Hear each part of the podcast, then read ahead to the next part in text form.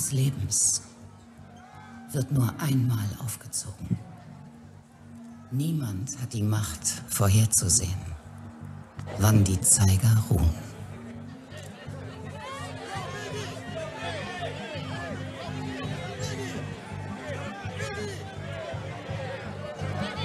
Das ist die einzige Zeit, die dir bleibt.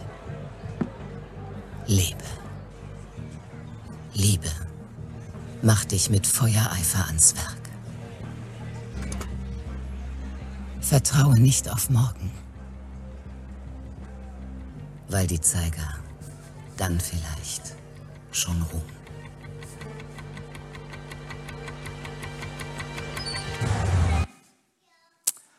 Guten Morgen zusammen. Wir sind hier, weil wir Jesus Christus erleben wollen, weil wir aufschauen zu dem, der unseren Glauben beginnt, aber auch der unseren Glauben vollenden wird, der in unserem Alltag bedeutungsvolle Punkte setzt, der auch dir heute eine, Bedeutung, eine bedeutungsvolle Begegnung geben möchte mit Jesus Christus. Und Du fragst dich vielleicht, wieso zeigen wir hier den Ausschnitt von einem Kinofilm und äh, du hast vielleicht die ganze Zeit auf die Leute geschaut und irgendwie festgestellt, da passiert ja gar nichts. Da gehen ja nur Leute hin und her, es passiert gar nichts. Aber ich kann dir schon sagen, äh, das sind so Filme, die ich schaue, da passiert immer was. Und äh, äh auch direkt danach passiert schon was Bedeutungsvolles. Und äh, das Entscheidende ist für mich aber das, was gesagt wurde. Das, was die Mutter, die ihren Sohn verloren hatte, gesagt hat. Ich liebe Actionfilme. Das sind in der Regel die Filme, wo viel passiert und wo wenig gesprochen wird. Christine liebt, ja, wie sage ich, diese Chick Flicks, das sind die Frauenfilme. Da wird viel geredet und es passiert eigentlich gar nichts.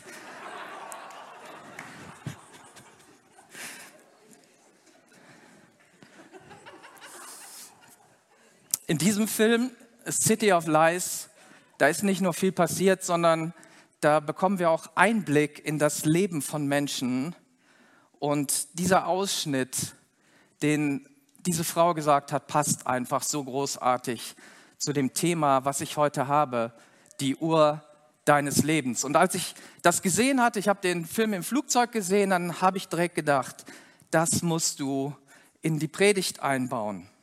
Wir starten heute mit einer neuen Predigtserie, einer Serie, die etwas, etwas ganz Fantastisches und etwas Großartiges ist, nämlich es geht um unser Leben, es geht darum, dass wir leben wie niemals zuvor. Und wir wollen in das neue Leben mit Jesus eintauchen. Wir wollen Altlasten loslassen. Wir wollen lernen, unserem Leben einen neuen Wert zu geben. Und auch im Segen zu leben, also Segen zu empfangen, aber auch Segen an andere weiterzugeben und gemeinsam Gott neu begegnen. Freue dich auf diese neue Serie, die wir wahrscheinlich bis Ostern haben werden. Und wir werden viele interessante Aspekte haben und auch die Gastsprecher, die in dieser Zeit da sind, werden zu diesem Thema etwas sagen. Zu dem Thema, was das Thema aller Themen ist. Und das hat Jesus so deutlich gemacht. Und er hat gesagt, ich bin gekommen, damit die Menschen das Leben haben und das im Überfluss. Das finden wir in Johannes 10, Vers 10. Jesus will, dass wir Leben haben, nicht nur so ein bisschen. Ja, und dann sagt er, ja, und wenn du dann lang genug in die Kirche gegangen bist, dann kriegst du so ein Tröpfchen Segen von mir. Sondern du sollst Leben im Überfluss haben, selbst wenn du noch gar nicht in die Kirche gehst, selbst wenn du noch gar nicht glaubst, möchte er schon anfangen, dich zu segnen. Er möchte dein Leben erneuern und dir etwas Großes geben. Ja, und was hat jetzt dieser Film damit zu tun? Du hast auf die Handlung geschaut, es ist nichts passiert aber es geht um diese tiefgehende Aussage über unser Leben. Und ich habe denselben Text nochmal in andere Bilder gepackt und wir schauen uns das Ganze noch einmal an.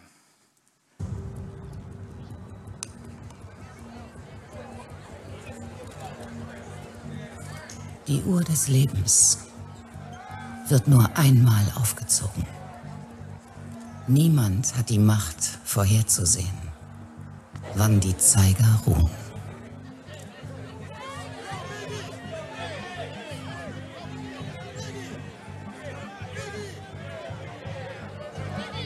Das ist die einzige Zeit, die dir bleibt. Lebe. Liebe. Mach dich mit Feuereifer ans Werk. Vertraue nicht auf morgen, weil die Zeiger dann vielleicht schon ruhen.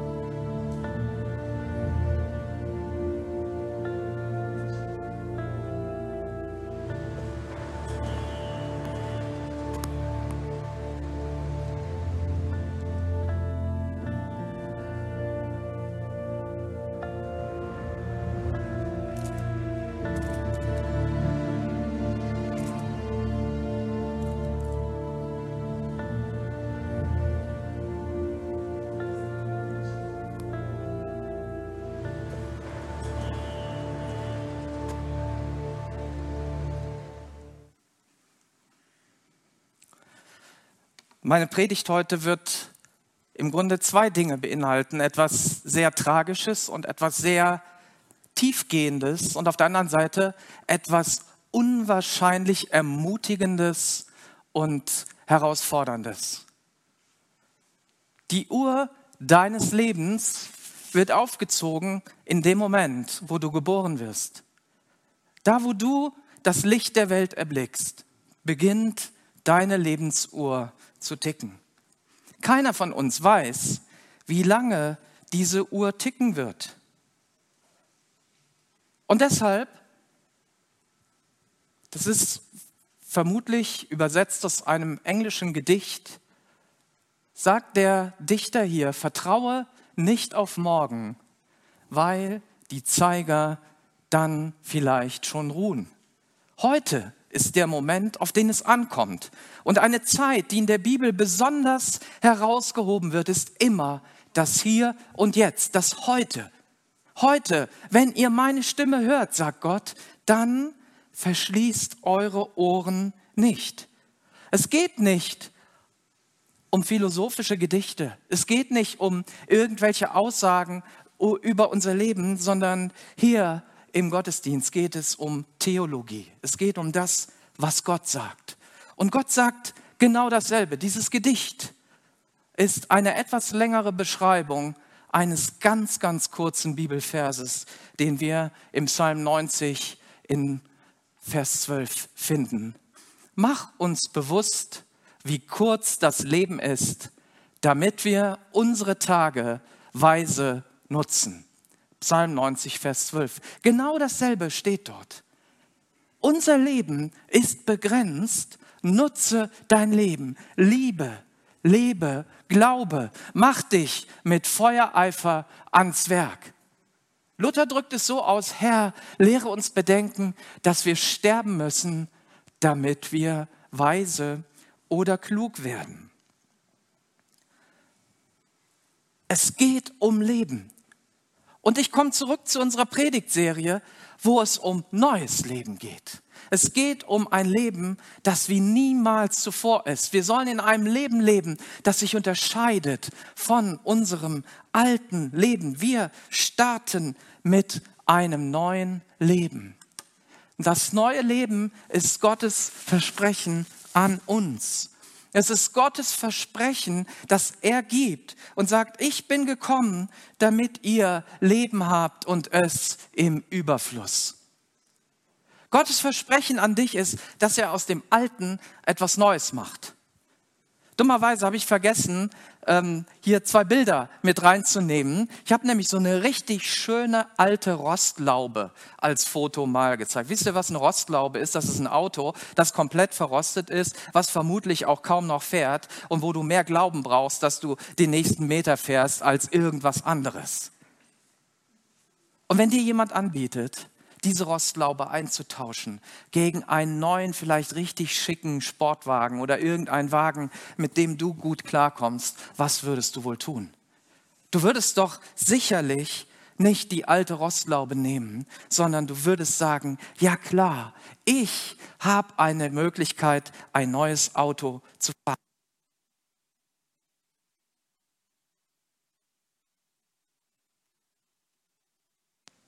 Oder wenn du in einer Bruchbude lebst, ja, wo das Dach schon undicht ist, wo alles kaputt ist, da würdest du doch sagen, hey, wenn mir einer eine schöne Villa anbietet, vielleicht sogar mit Garten und, und Pool, ich würde das Neue nehmen. Oder wenn du so ein richtig altes, kaputtes Telefon hast, ne? noch so ein Nokia Dampfhandy aus dem Jahre äh, 1998 und äh, jetzt kommt jemand und bietet dir das neueste, weiß ich nicht, Samsung oder iPhone an und du sagst, äh, cool, ne? das würde ich doch gerne nehmen. Auf einmal ist das Alte weg und was Neues startet, was viel besser ist, was mehr kann, was vielleicht anders ausgestattet ist. Worin unterscheidet sich das Alte von dem Neuen? Das Alte ist wahrscheinlich schon kaputt. Es ist zerbrochen, wenn du in einem alt, in einer alten Bruchbude lebst, dann lebst du in den Trümmern vielleicht deines Lebens. Du lebst in den Trümmern des Lebens anderer Menschen, deiner Umgebung. Und Gott möchte dich aus den Trümmern hinein in ein neues Leben setzen, in ein neues Haus, in eine neue Umgebung, die anders ist als deine bisherige. Und die Frage ist einzig und allein, nehmen wir das Angebot an und sind bereit umzuziehen in das neue Haus? Oder lebst du weiter in den Trümmern deines Lebens? Fährst du weiter die alte Rostlaube und kommst nicht weiter in deinem Leben? Und am Ende unterscheidet sich das alte und das neue Leben gravierend. Das neue Leben, das Jesus uns schenkt, hört niemals auf. Das ist der Unterschied zum alten Leben. Unser altes Leben endet und dann wird nichts mehr Gescheites danach kommen. Danach kommt eine Zeit, die niemand von uns erleben möchte. Das Sensationelle an dem Neuen ist, dass das neue Leben hier beginnt und Gott uns für eine Ewigkeit ein neues Leben anbietet. Wir dürfen hier schon in der Bestimmung Gottes leben, in den Absichten, in den Plänen, in den Ideen, die Gott für dein Leben hat. Und unsere Lebensaufgabe scheint darin zu bestehen, unser ganzes Leben lang dagegen zu rebellieren, was Gott für uns geplant hat, was Gott tut. Wir finden das im Alten Testament als Sinnbild von Volk Israel, das 40 Jahre lang nichts Besseres zu tun hatte, gegen Gott zu meutern und zu sagen, Gott, deine Ideen sind scheiße, sie sind blöd. Ja, entschuldigt bitte dieses Wort. Ich will, wir wollen unser eigenes Ding leben. Wir wissen es doch besser. Und wir wissen aber, ja, wenn du die Bibel liest, dass Gott einfach schlauer war, dass Gott besser war, dass Gott weiter geguckt hat, dass Gott wusste, was er tut und dass er das Beste wollte für sein Volk und er will das Beste für dich. Gott weiß schon, was morgen ist. Wir wissen nicht, wann die Zeiger unserer Uhr stehen bleiben, aber Gott weiß es doch und er weiß, was gut ist für uns. Die Frage ist, sind wir bereit, bist du bereit, uns darauf einzulassen? Und ich komme zurück zu diesen Aussagen der Bibel. Herr, Lass uns bedenken, lass uns bewusst werden, dass unser Leben kurz ist. Unser Leben, was du hast, diese Lebensuhr, wird nur einmal aufgezogen. Das ist nicht wie bei so einem Videogame oder bei einem neuen Game, wo du dann einen Respawn hast und dann, wenn du die, den Level nicht geschafft hast, einfach nochmal machen kannst, so lange, bis du dann endlich am Ziel bist. Du hast ein Leben. Ein einziges Leben hast du. Die Uhr wird einmal aufgezogen und irgendwann bleibt sie stehen und keiner von uns weiß, wann der Zeitpunkt ist. Und du kannst in dieser Zeitspanne etwas tun. Du kannst dein Leben ungenutzt wegwerfen. Du kannst einfach sagen, ist mir doch glatt egal, was Gott mir geschenkt hat. Du kannst es verschimmeln lassen. Du kannst es verschwenden. Oder du kannst es gut nutzen. Und das ist der Punkt, auf den es heute ankommt. Deswegen möchte ich mit dir und möchten wir gemeinsam in dieses Thema eintauchen. Das neue Leben ist das Einzige, was wir haben. dieses Leben, was du hier hast, bestimmt, was morgen ist. Das Leben, was du heute lebst, die Entscheidungen, die du heute triffst, entscheiden über deine Ewigkeit. Sie entscheiden darüber, ob du bei Gott sein wirst, was die Bibel Himmel nennt, oder ob du ewig von Gott getrennt bist, was die Bibel als Hölle bezeichnet. Ja, glaubst doch nicht an Himmel oder Hölle. Oh doch, das tue ich. Ich glaube, dass der Mensch ein Ewigkeitswesen ist. Überleg mal, was wir alles anstellen, um länger zu leben. Ja, gerade jetzt diese Zeit macht uns wieder deutlich, welche Anstrengungen wir unternehmen, um uns möglichst viel Gesundheit zu geben, damit wir eben nicht, ja, damit unsere Lebensuhr eben nicht abläuft, sondern weiterläuft. Und das steckt schon tief in uns drin, diese, diese Sehnsucht nach Ewigkeit, etwas Ewiges zu haben. Die wenigsten möchten freiwillig von dieser Erde gehen, sondern im Grunde möchten wir ewig leben. Und genau das bietet Jesus uns an. Und das gilt für junge Menschen und für alte Menschen. Du weißt nicht, wie viel Zeit du hast, wenn du jung bist und du weißt nicht, wie viel Zeit du noch hast, wenn du alt bist. Das kann auch im positiven Sinne sein. So vielleicht ständig damit rechnest, abzuleben und zu sagen, ja, ich kann ja eh nichts mehr machen, aber Gott gibt dir noch ein paar Jahre auf dieser Welt und du hast noch ein Leben vor dir. Dein Leben ist noch gar nicht abgelaufen. Und deswegen ist die Frage, welche Lebenslüge treibt dich und mich um? Ja, eine Lebenslüge kann sein, nach dem Tod ist eh alles aus. Ist ja sehr verbreitet. Viele Menschen leben so. Weil wenn du diese Lüge glaubst, wirst du dein Leben ja anders leben, als wenn du glaubst, dass es am Ende einen Punkt gibt, wo du vor Gott stehst und wo du Rechenschaft abgibst für dein Leben. Wo Gott dich fragen wird, hey, wie hast du gelebt auf dieser Erde? Was hast du mir aus dem gemacht, was ich dir geschenkt und gegeben habe? Hast du das Angebot, das ich dir gegeben habe, das Opfer meines Sohnes Jesus Christus angenommen? Hast du Vergebung deiner Sünden angenommen? Hast du dich entschieden dazu, ein Leben mit mir zu leben? All das wird Gott uns fragen am Ende unseres Lebens. Und in der Bibel finden wir sogar die Aussage, dass Gott uns tausend Fragen stellen wird auf die wir keine gescheiten Antworten haben werden, weil wir erkennen müssen, wir haben in dieser Zeit, in der die Lebensuhr lief, das nicht genutzt, was Gott uns gegeben hat. Und das ist die Tragik und die Dramatik, die da drin liegt. Das ist aber auch die Herausforderung und die Chance, die in dieser Sache liegt, zu sagen, ich kann mich aber anders entscheiden. Vielleicht hast du auch die Lebenslüge und sagst, ich bin zu jung, Weißt du, Gott hat ja vielleicht was in mein Leben schon hineingelegt. Oder ich bin noch viel zu jung, um Christ zu werden und schon mit meinem Leben abzuschließen und ein langweiliges Leben zu führen. Wenn du das denkst, dann kann ich dir nur sagen, das ist eine Lüge.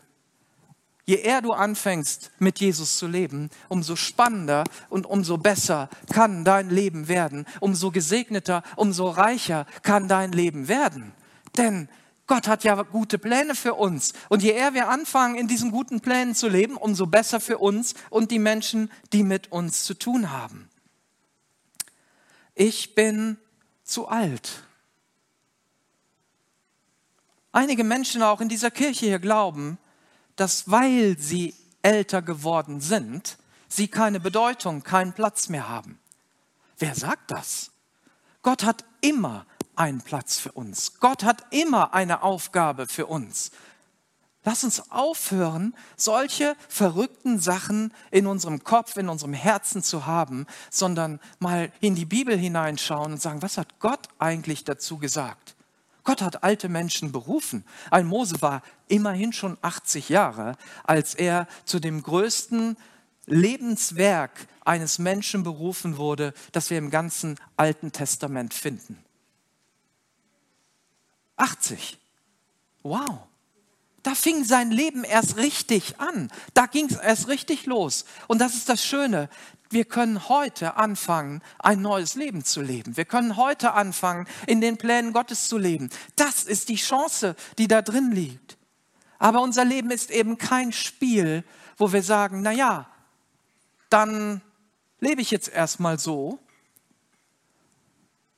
und dann kann ich es ja nochmal versuchen. Manches können wir nicht wiederholen. Manche Momente sind so einmalig, dass du diese Entscheidung auch nie wieder so treffen kannst.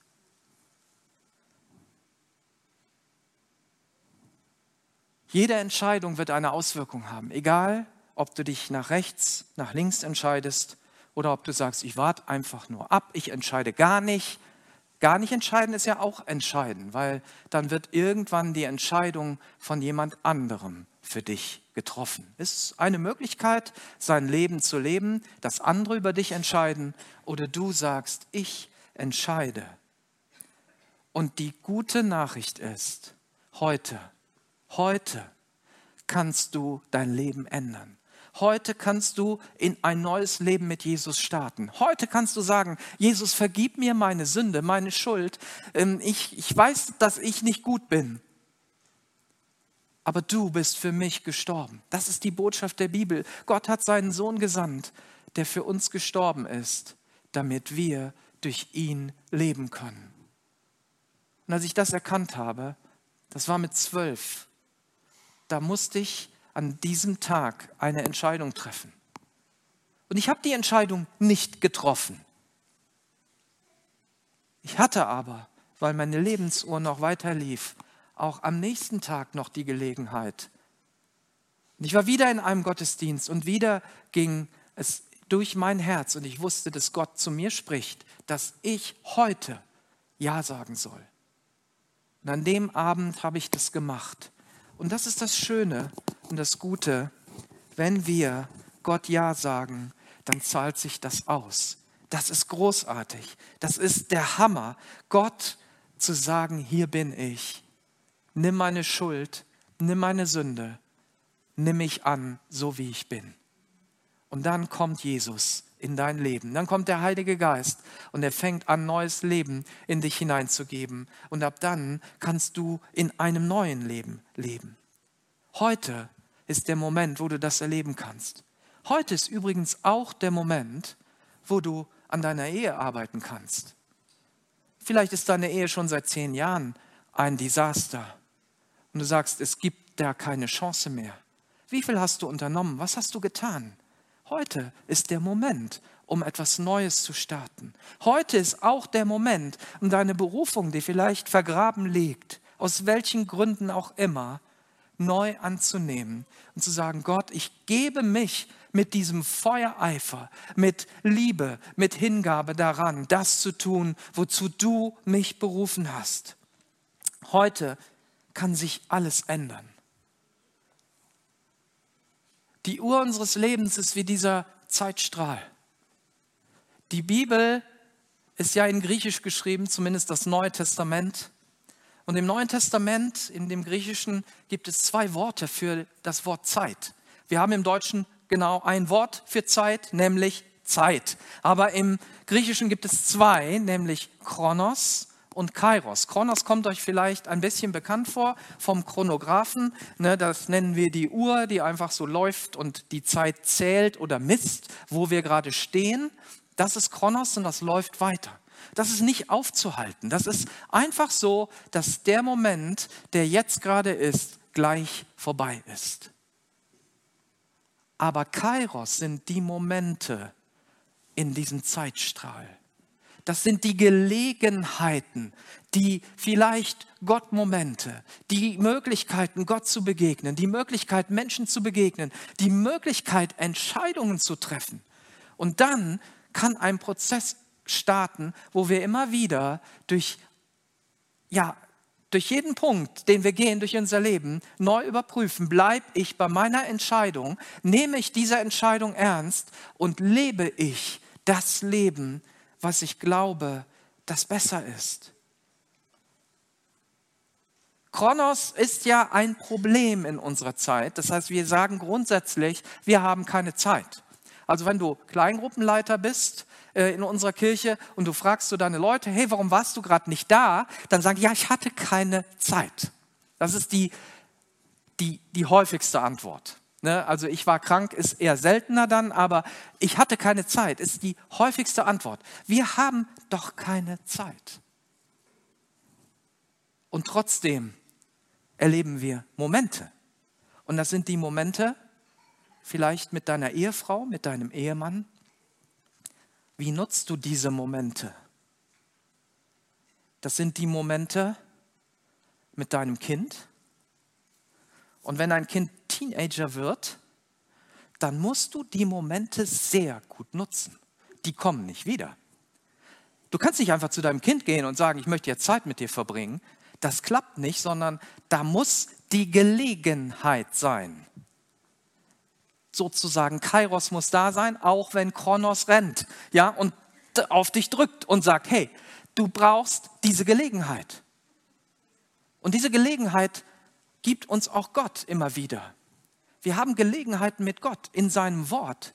Oder vielleicht fährst du Auto und auf einmal merkst du, dass Gott zu deinem Herzen spricht. Ich habe das immer wieder, solche Kairos-Momente mit Gott, wo ich eigentlich was anderes zu tun habe. Manchmal habe ich mich gerade ins Bett gelegt und dann meint Gott mir noch was mitteilen zu müssen. Was meinst du, was ich dann mache? Dann sage ich, oh, und dann stehe ich auf und schreibe das auf, weil dieser Moment kommt nicht wieder. Und ich weiß, in 90 oder 99 Prozent aller Fälle habe ich das am nächsten Morgen vergessen, wenn ich das nicht aufschreibe, was Gott sagt. Ne, das sind die Vögel, von denen die Bibel spricht, die direkt den Samen wegfressen. Das Beste, damit du dir das Wort Gottes wegfressen lässt, ist, schreib nicht auf, was Gott sagt. Wenn du aber aufschreibst, was Gott sagt, ist die Chance, dass du es wieder lesen kannst und in dein Leben integrieren kannst, viel, viel besser. Dass es aufgeht auf dem guten Boden deines Lebens. Und diese Gottmomente sind so entscheidend, die sind so wichtig für ein neues Leben, für neue Impulse. Das können Momente in der Gemeinde sein, in der Kirche, wo du, wo du Jesus erlebst, in der Jugendgruppe, wo auch immer, wo du Momente erlebst. Es können auch Momente mit guten Freunden, mit Menschen sein. Die Zeit drückt, aber die Kairos-Momente warten. Und die größte Lebensfrage, die du hast, ist, nutzt du den Moment? Nutzt du den Moment, den Gott dir schenkt, den Menschen dir schenken, die Gelegenheiten deines Lebens. Nutzt du sie. Und damit das Ganze nicht nur aus einem Film ist und damit das Ganze nicht nur eine Grafik bleibt, veranschaulichen wir das Ganze nochmal in dem, was Gott sagt.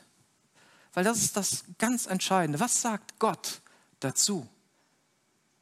Und mir ist sofort diese Begebenheit aus dem Matthäusevangelium eingefallen, die wir lesen können in Matthäus 25 ab Vers 14.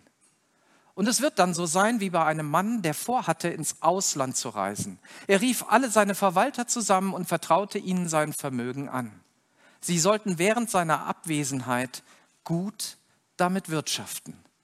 Dem einen gab er fünf Zentner Silberstücke, einem anderen zwei und dem dritten einen Zentner.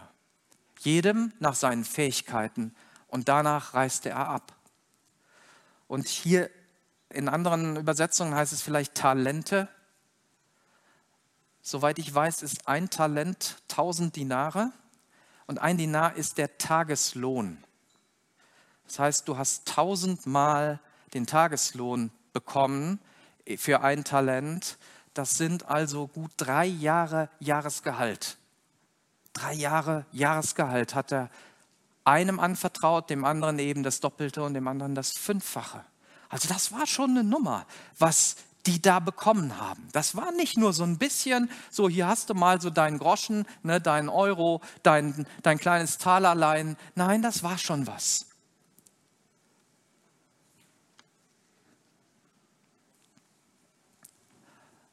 Der Mann mit den fünf Zentnern Silberstücke machte sich sofort daran, mit dem Geld Geschäfte zu treiben, und er konnte die Summe verdoppeln. Auch der, der zwei Zentner bekommen hatte, verdiente zwei hinzu. Der dritte aber vergrub den Zentner, den sein Herr ihm anvertraut hatte, an einem sicheren Ort.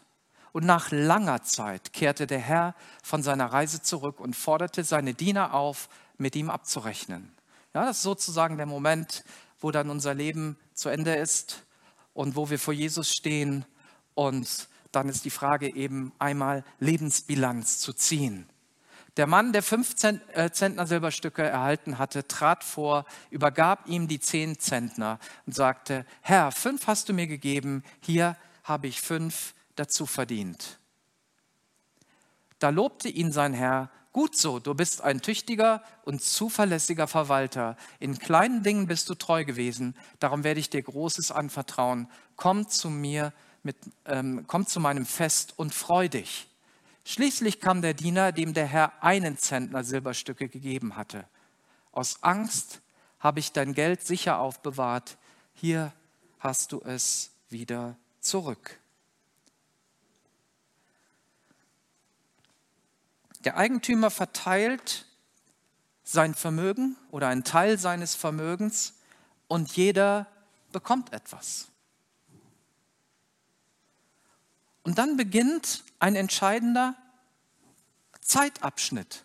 Ja, ab diesem Moment beginnt sozusagen die Uhr zu laufen. Wir können das auch mit unserem Leben sehen. Gott fängt an, uns etwas zu schenken mit der Geburt. Verschiedene Gaben, verschiedene Talente. Und dann bist du ein bisschen auf dich gestellt dann kommt es nämlich darauf an, was du aus diesen Dingen machst, was ich aus diesen Dingen mache. Gott hat dir eine Menge an Gaben und Talenten überlassen. Und er wünscht sich nichts mehr, als dass du ein guter Verwalter von den Geschenken bist, die er dir anvertraut hat. Das ist Gottes Wunsch. Gott will dich nicht quälen, sondern er will, dass diese guten Sachen, die er in dich hineingelegt hat, dass die aufblühen und jetzt liegt es an dir und an mir, wie gehen wir damit um? Und jeder einzelne Tag ist eine Chance, die Talente Gottes einzusetzen oder sie irgendwo zu vergraben. Und letztlich dienen unsere Talente uns auf drei verschiedenen Ebenen. Und das, was Gott uns gegeben hat. Gott hat uns verschiedene ja, Gaben gegeben oder Dinge gegeben, um in drei verschiedenen Ebenen unterwegs zu sein. Nämlich einmal für uns selber, dass wir etwas Gutes für uns selber tun. Dann, dass wir etwas für andere, für die Familie, vielleicht für dein Berufsleben, für deine Kirche und so weiter tun kannst. Und dass wir auch zu Gott, mit Gott etwas tun können. Das sind die drei Lebensbereiche, für die Gott uns begabt hat. Und wir können in diesem neuen Leben leben, und du kannst sagen, wow, Gott hat mir fünf Talente geschenkt. Und der andere sagt, wow, Gott hat mir zwei Talente geschenkt. Und der andere sagt, wow, Gott hat mir ein Talent geschenkt. Und dieses Gleichnis macht ja deutlich, dass es nicht auf die Menge ankommt der Begabungen, sondern was du aus dem machst, was du bekommen hast. Das ist das, das ist der Clou. Nicht, naja, ich habe halt nur eins gekriegt, Pech gehabt. Ne? Ich bin mal wieder benachteiligt. Gott, ich wusste es doch. Ne? Immer bin ich der Arsch. Ne? Immer bin ich derjenige, der, der, derjenige, der zu wenig kriegt. Gehen wir mal jeden Tag durch, was jetzt passiert ist dort. Der Herr blieb lange weg, heißt es. Lange ist wahrscheinlich lange. Und das ist etwas, was unser Leben ausmacht. Wahrscheinlich ist es lang, dein Leben. Jesus lässt uns ein ganzes Leben lang Zeit, um mit den Gaben, die er uns geschenkt hat, umzugehen. Und da kann natürlich viel passieren. Kannst du sagen, ne, ich bin der, der nur eins gekriegt hat und Christine hat, hat zwei gekriegt. Ich mache nicht mit. Ja, und dann kannst du den anderen beneiden, dass er mehr hat ich habe aber weniger. Du kannst dann das Opfer spielen und du kannst dich auch entscheiden, dann nichts zu tun. Vielleicht war das der Grund, warum der eine erstmal nichts gemacht hat. Vielleicht. Wir wissen es nicht, wird uns nicht gesagt. Vielleicht hast du aber auch gar keine Ideen. Du sagst, ja, ich habe jetzt hier meine fünf Talente. Was mache ich jetzt damit? wie in aller Welt soll ich daraus etwas machen? Und das ist wirklich nicht so einfach. Ja, diese Ideen dazu zu bekommen, wie, wie man seine persönlichen Gaben einsetzt, ist oft gar nicht so einfach, weil ich habe mit vielen Menschen zu tun, wo ich entdecke, dass die ein unwahrscheinliches Potenzial haben, dass die unwahrscheinlich begabt sind. Und du fragst dich, warum hast du bisher so wenig aus dem gemacht, was du geschenkt bekommen hast? Du hast doch fünfmal mehr als ich. Du, du würdest das doch locker machen. Warum? Vielleicht hast du keine Ideen. Und Klar, ich meine, wir als Kirche können nicht alles tun, aber wir können etwas tun. Und wir können dir ein Stück helfen in deinen Begabungen. Einmal, indem du vielleicht eine Kleingruppe besuchst. Und ich darf dir sagen, in der Kleingruppe habe ich viel entdeckt über das, was ich gut kann, was ich nicht so gut kann, was andere gut können. Und andere haben mir dabei geholfen, das, was ich gut kann, besser einzusetzen. Und wir bieten Next Step an. Next Step ist so ein Programm, was nach dem Gottesdienst stattfindet. Das nächste Next Step wird im März starten, ähm, mit dem ersten Gottesdienst im März. Und da kannst du dein Potenzial entdecken und die Möglichkeit finden, irgendwo mit den Talenten, die Gott dir gegeben hat, anzufangen, durchzustarten. Vielleicht hatten sie keine Ideen. Ich meine, es war eine lange Zeit ne? und wir lesen immer nur das Ergebnis. Ja, sie haben am Ende was daraus gemacht. Vielleicht gab es auch Rückschläge oder ganz bestimmt. Also die Zeiten damals waren nicht so einfach.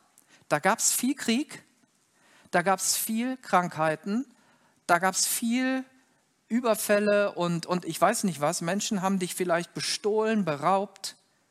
Vielleicht sind auch Finanzkrisen gekommen oder du hast investiert, du hast jetzt die Idee gehabt, wow, ich nehme jetzt diese drei Jahresgehälter und investiere die in ein großes Weizenfeld. Und dann werde ich daraus etwas machen. Dummerweise hat es drei Jahre nicht mehr geregnet und dein ganzes Geld war weg. Also ich bin überzeugt davon, dass alle diese Leute dort das erlebt haben dass die erlebt haben, dass sie was enthusiastisch gestartet haben und es ist zusammengebrochen und es hat nicht funktioniert. Vielleicht ist einer auch krank geworden, mittendrin. Oder das Geld, was er irgendwo angelegt hatte, war durch Inflation auf einmal weg. Wir haben, wie sagt unser ähm, Gesundheitsminister immer, Pandemie. Wir haben Pandemie. Und in der Pandemie kann man großartig seine Talente begraben. Weil man einfach sagen, wir haben jetzt Corona, ne? da mache ich nichts. Und das haben viele getan. Vielleicht gehörst du dazu, vielleicht auch nicht. Und ich kann dir nur Mut machen und sagen, heute, es gibt das heute. Das heute ist die Gelegenheit, um das Vergangene, was wir nicht getan haben, wieder in die Hand zu nehmen. Was wird wohl passiert sein? Jeder von denen hat Rückschläge erlebt. Jeder von denen hat Zweifel an den Dingen gehabt, die er bekommen hat. Aber es zeichnete zwei von ihnen aus, dass sie durchgehalten haben und dass sie in diesem ganzen Kronos, in dieser ganzen Zeit, verschiedene Kairos-Momente genutzt haben und aus ihren Talenten mehr gemacht haben. Vielleicht hatten sie mal fast alles verloren. Vielleicht fühlst du dich auch gerade so, dass du sagst, ich habe alles verloren. Ich bin, ja, meine Ehe ist am Ende, mein, meine finanzielle Situation ist am Ende, meine geistliche Situation ist am Ende. Was weiß ich? Vielleicht fühlst du dich gerade so. Aber der nächste Moment wartet, in dem du wieder in eine Phase kommen kannst, wo das gelingt, was Gott in dich hineingelegt hat. Am Ende zählt, was übrig bleibt. Das ist das Entscheidende. Ja, ich kann heute die Entscheidung treffen, ich möchte 10 Kilo abnehmen und ich werde jetzt vielleicht heute und morgen auch gar nichts mehr essen und bin auf einem guten Weg. Entscheidend ist aber, wie ich weiterlebe, ob das gelingt oder ob das nicht gelingt. Genauso ist es, ob du dir vornimmst, ich werde mehr Bibel lesen oder ich werde öfter in den Gottesdienst kommen oder ich werde mit meinen Kindern öfter über den Glauben reden. Hey, das beginnt mit einem Moment, aber entscheidend ist, was am Ende übrig bleibt, was du daraus machst. Der Prozess ist wichtiger als der Einzelerfolg. Nicht unsere Ausgangslage ist auch entscheidend, das sagt uns dieses Gleichnis auch, sondern wie wir mit der Ausgangslage umgehen. Das ist das Allentscheidende, was Gott bewertet. Und ich möchte dir Mut machen, nicht in, dem, in dieser Lethargie zu bleiben und dein Leben irgendwo so an die Seite zu schieben und zu vergraben oder in Ängsten zu leben. Ja, das ist das, was so nochmal herausgearbeitet wird, wenn wir in Matthäus 25 weiterschauen. In Vers, äh, Matthäus 25, Vers 25 heißt es, ich hatte Angst, dein Geld zu verlieren, also vergrub ich es in der Erde. Hier ist es. Ich weiß nicht, welche Angst das war, die diesen Mann umgetrieben hat. Ich weiß nicht, welche Angst in deinem Leben ist, irgendwas falsch zu machen, vielleicht zu versagen, vielleicht nicht gut genug zu sein, was auch immer deine Angst ist. Sie ist kein guter Ratgeber. Sie ist nicht die Stimme, auf die du hören darfst.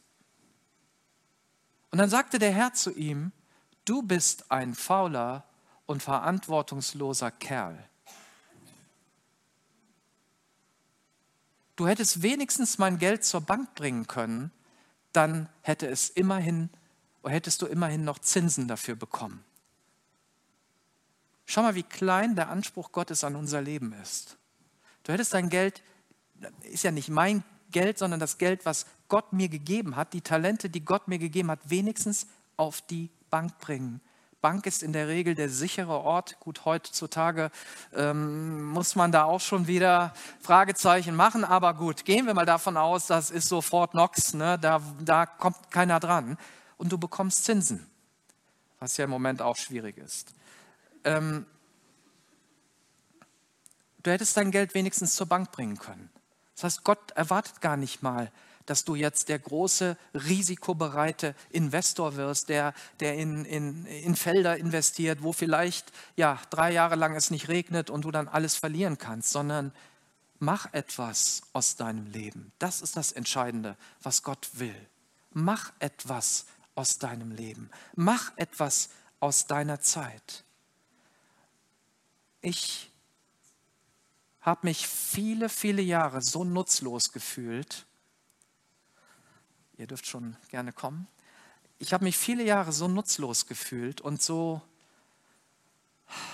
ja, habe immer so auf die anderen geschaut und gesagt, Gott, wenn ich doch so wäre wie XY, dann wäre alles gut. Wenn ich das doch könnte oder wenn das mir leichter fallen würde, dann könnte ich dir auch richtig dienen. Ich weiß nicht, wie es bei dir ist, aber ich habe festgestellt, dass Gott überhaupt nicht von mir erwartet, so zu sein, sondern er möchte, dass das, was ich habe, dass ich das einsetze. Und das habe ich viele Jahre gemacht. Und dabei habe ich mich gar nicht so gut gefühlt. Ich habe gar nicht gedacht, ähm, Norbert, kannst du vielleicht das Klavier anwerfen? Ich habe mich gar nicht so gut gefühlt dabei und dachte, naja, ich bin hier irgendwo so ein kleines Rädchen in dieser Gemeinde. Ich mache hier irgendwo so einen Dienst im Hintergrund. Wer hat schon was davon? Du hast was davon? Die Menschen, denen du dienst, die haben was davon? und Gott freut sich ein Loch im Bauch. Er freut sich, dass du das tust, was du kannst und was er dir vielleicht vor die Füße gelegt hat. Und das kann etwas sein, was auch außerhalb dieser Kirche ist. Es müssen ja nicht nur Dinge, Arbeiten und Tätigkeiten sein, die in dieser Kirche sind. Menschen, denen du dienst und wo du Gott Freude bereitest. Und auf einmal, ne, das ist das, ich werde dich über Größeres setzen, merkst du, dass da die nächste Sache ist und die nächste und die nächste. Und heute ist es so, dass ich manchmal gar nicht verstehe, was passiert, weil Menschen kommen und sagen, Michael, das, was du mir gesagt hast oder diesen Abschnitt, den wir zusammengegangen sind, das hat mein Leben verändert. Gemeinden werden verändert in Deutschland und, und woanders. Und das liegt nicht daran, dass ich das konnte, sondern ich glaube, dass ich einfach das getan habe, was Gott von mir wollte, in, hoffentlich in möglichst vielen Bereichen meines Lebens. Und was dann vor uns liegt, übersteigt unsere Vorstellungen. Auf einmal wird aus dem, was du hast, das Doppelte, das Dreifache. Die Bibel sagt sogar 30, 60, 100-fach. Auf einmal wird etwas daraus, was du gar nicht mehr fassen kannst. Und dazu lade ich dich ein. Ich lade dich ein, das nicht zu vergraben, was du hast. Ich lade dich ein, nicht etwas nach hinten zu schieben. Ich lade dich ein, mit Jesus zu gehen. Ich lade dich ein, zum Kreuz zu kommen. Vielleicht Buße zu tun für deine Untätigkeit und für die Momente, wo du weißt, ich ich war gerufen, ich sollte es tun und ich habe es einfach bewusst nicht gemacht. Vielleicht auch für die, für die Untätigkeit zu sagen, ja, mir war bewusst, dass ich, dass ich was habe von Gott, aber ich hatte keine Ideen, aber ich habe auch niemanden gefragt. Frag jemanden, wie könnte ich das einsetzen? Weil meistens helfen uns die anderen Menschen, indem sie sagen, hey, in dir ist was Besonderes, das hat nicht jeder. Wir merken das oft gar nicht, wir stellen das gar nicht fest. Und auf einmal sagen Menschen, das ist in dir, ich sehe das in dir. Und du kannst anfangen, das Gute zu tun, was dir vielleicht sogar leicht fällt. Das, die Auswirkungen sind wunderbar, wenn, wenn Jesus zu dir kommt wenn Jesus dich ermutigt. Und ich möchte gerne für dich beten. Und du sagst, ich möchte heute, heute, ne, das ist der Moment, der entscheidend ist, einen Schritt weitergehen. Vielleicht in das neue Leben hinein, in dem ich Jesus annehme. Aber vielleicht auch, indem du sagst, mir ist heute klar geworden, was mein nächster Schritt ist. Und Jesus, du kannst auf mich zählen. Ich bin dabei. Ich werde diesen Weg gehen. Wer das möchte, der darf einfach aufstehen und ich will für dich beten. Jesus, wir sind unfähig. Ich bin auch komplett unfähig und ich, es macht mich so demütig, dass du mich so beschenkt hast und dass du Menschen so reich beschenkst mit so vielen Dingen.